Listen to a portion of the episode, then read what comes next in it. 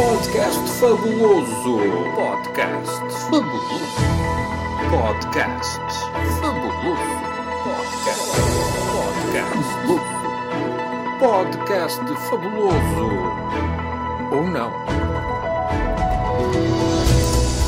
Olá, bem-vindos ao podcast Fabuloso, onde fazemos a análise rigorosa da semana política ou não, com a voz de Luís Tiago e a sonorização de Tiago Luís. Esta semana António Costa falou, falou e não houve nenhum bom deputado do PCP para terminar a sua frase. Mas há mais. Polígrafos e fact-checkers vieram para ficar. Mas será que contribuem mesmo para o esclarecimento dos factos? Bem-vindos ao podcast Fabuloso.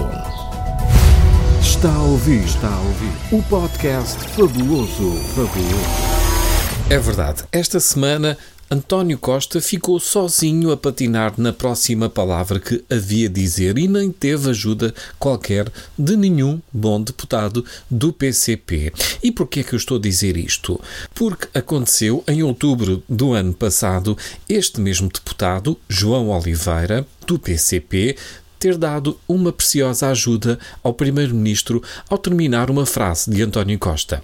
Vamos recordar esse momento nunca aconteceu. Eu quero saber se é desta que vamos começar a ter um mínimo de equidade na cobrança de taxas. Muito obrigada. António Costa encontrava-se debaixo de fogo de Cecília Meirelles, deputada do CDS-PP, que ironizava que António Costa tinha efetuado cativações ao longo de cinco anos do governo. Isto é, previa valores elevados para o Estado executar, mas depois os cativava, ou seja, retinha e não executava.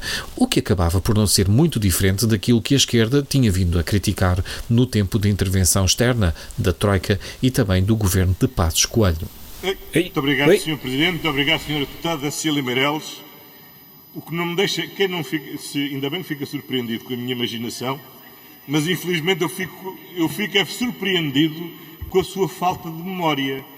Porque tendo, por tendo integrado um governo que fez um brutal aumento de impostos, vir agora falar de carga fiscal e de aumento de impostos, senhora deputada, tem de concordar quando estamos a viver a maior crise económica e social que o país Almeida atravessou, é preciso algum mais uma vez, António Costa respondeu e sacudiu a sua responsabilidade para a outra bancada, como se tivesse o PS acabado de chegar ao poder e como se, imediatamente antes dessa intervenção da Troika, que originou o tal brutal aumento de impostos que António Costa refere, o seu uh, partido, o PS, que estava na altura a governar, liderado por José Sócrates, antes da intervenção da Troika, não tivesse qualquer responsabilidade no desastre económico que se seguiu. Algum mas a vontade de sacudir foi tanta que até ficou sem palavras, ficou atrapalhado e teve que lhe valer a ajuda de um deputado do PCP.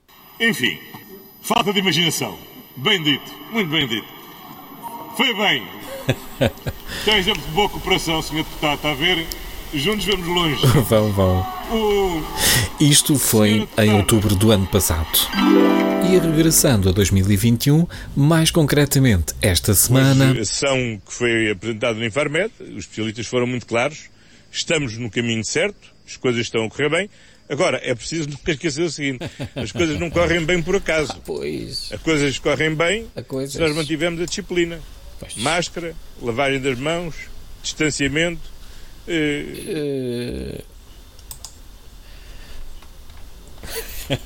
Será o quê? Maior testagem? Hum? Mais investimento no SNS? Apoio verdadeiro às empresas e aos cidadãos? Mas não, nada disso. Para António Costa, para as coisas correrem bem, basta mesmo é máscara, lavagem das mãos, distanciamento e o mínimo movimento possível o mínimo movimento possível, o máximo confinamento possível, porque senão estragamos tudo aquilo que conseguimos. E assim, mais uma vez, António Costa sacode a responsabilidade para o lado dos portugueses. Sacode, sacode, sacode.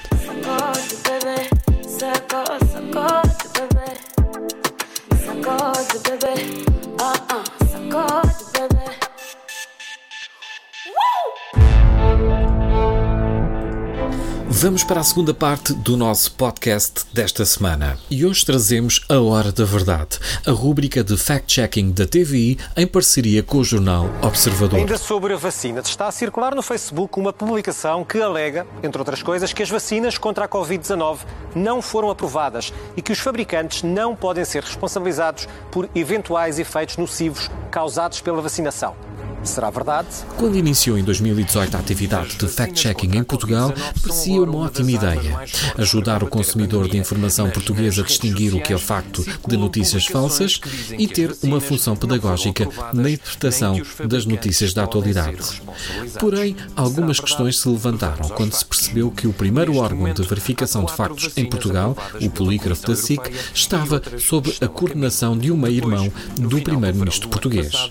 Além disso, colocava-se a questão de que até que ponto seriam ingênuos os consumidores portugueses para não conseguir distinguir factos de notícias falsas. Por outro lado, frequentemente os textos destes artigos são extremamente longos e tendem a precipitar o leitor logo para a decisão final do verificador de factos, se é verdadeiro ou falso, veredicto que nem sempre é coerente com o corpo do restante texto. Outra questão é esta: agrupar dois factos distintos, relacionados ou não, e atribuir um veredicto comum para essas duas realidades. Mas vamos a um exemplo concreto que é este que estamos a ouvir. Temos aqui a verificação de uma publicação em que, entre várias alegações, são verificadas duas. Primeiro, que as vacinas contra a Covid não foram aprovadas. Segundo, que os seus fabricantes não podem ser responsabilizados por eventuais efeitos nocivos provocados pela vacinação anti-Covid.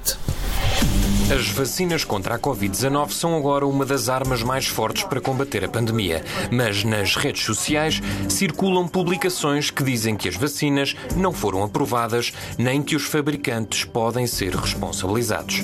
Será verdade? Vamos aos factos. Pois é, lá estão eles a misturar tudo. Por um lado, se as vacinas são aprovadas ou não, e por outro, se os seus fabricantes podem ou não ser responsabilizados por eventuais efeitos nocivos duas questões para avaliar numa só vez. Mas bem, vamos tentar tornar as coisas mais claras. Neste momento, há quatro vacinas aprovadas pela Comissão Europeia e outras estão a caminho. E pronto, fica assim já arrumada a primeira alegação. As vacinas contra a Covid não foram aprovadas? É errado. A TVI diz. Neste, Neste momento, momento, há quatro, há quatro vacinas, vacinas, aprovadas, pela, pela Comissão Europeia, Europeia e, outras e outras estão a caminho. caminho. E pronto, até podem ser quatro vacinas contra as bexigas loucas, não há qualquer referência. Mas calma, na mesma frase passamos de uma alegação a ser analisada para outra, do género até já comia qualquer coisa, depois o takeaway é mais caro. Coisas que fazem muito sentido ligar. E outras estão a caminho. Depois, no final do verão do ano passado, é isto uma grande transição. O Financial Times noticiava que o lobby da indústria de vacinas europeu tinha pressionado a União Europeia para obter isenção de responsabilidade civil relativa às vacinas. Ah, pressionou? Mas calma que isto não é assim. A indústria de produção de vacinas não faz farinha com a União Europeia. Com a ausência de mais informação, alguns eurodeputados questionaram a Comissão Europeia. Uma das respostas está ligada à Diretiva de 1985 sobre produtos defeituosos. Então, quando é que uma empresa não pode ser responsabilizada no caso de defeitos ocultos? Pois, quando é que uma empresa não pode ser responsabilizada? Vamos lá ver se esses malandros se safam. Segundo a diretiva, se o estado de conhecimento científico e técnico à época em que colocou o produto em circulação não permitir a descoberta da existência do defeito. Quer dizer, se não existirem condições científicas que permitam saber da existência do defeito, aí as empresas produtoras de vacinas estão safas da responsabilidade civil se algo correr mal após a vacinação então estão sempre, terão sempre que assumir a responsabilidade, porque estas empresas até podem nem saber na totalidade os efeitos positivos da sua própria vacina, até podem desconhecer se são eficazes no combate às variantes, mas devem ter de certeza condições para conhecer a possível existência de defeitos. E mais, qualquer defeito tem de ser apresentado em tribunal com a prova do dano, do defeito e da relação entre ambos. Por outro lado, quem é que paga a indemnização se os fabricantes ficarem isentos? Os Estados-membros, mas mas só sob condições específicas previamente acordadas.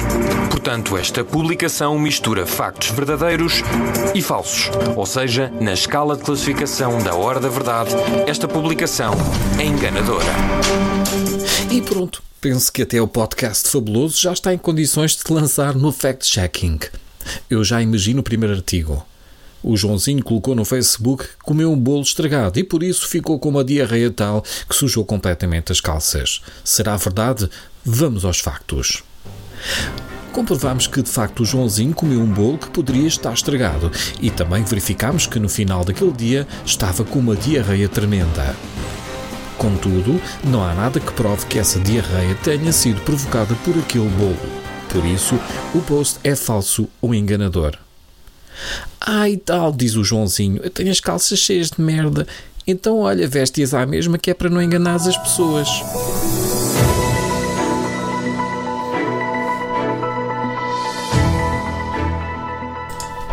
E pronto, é assim desta forma elevada e requintada que acabamos este episódio. Voltamos para a semana com mais coisas fabulosas. Até lá.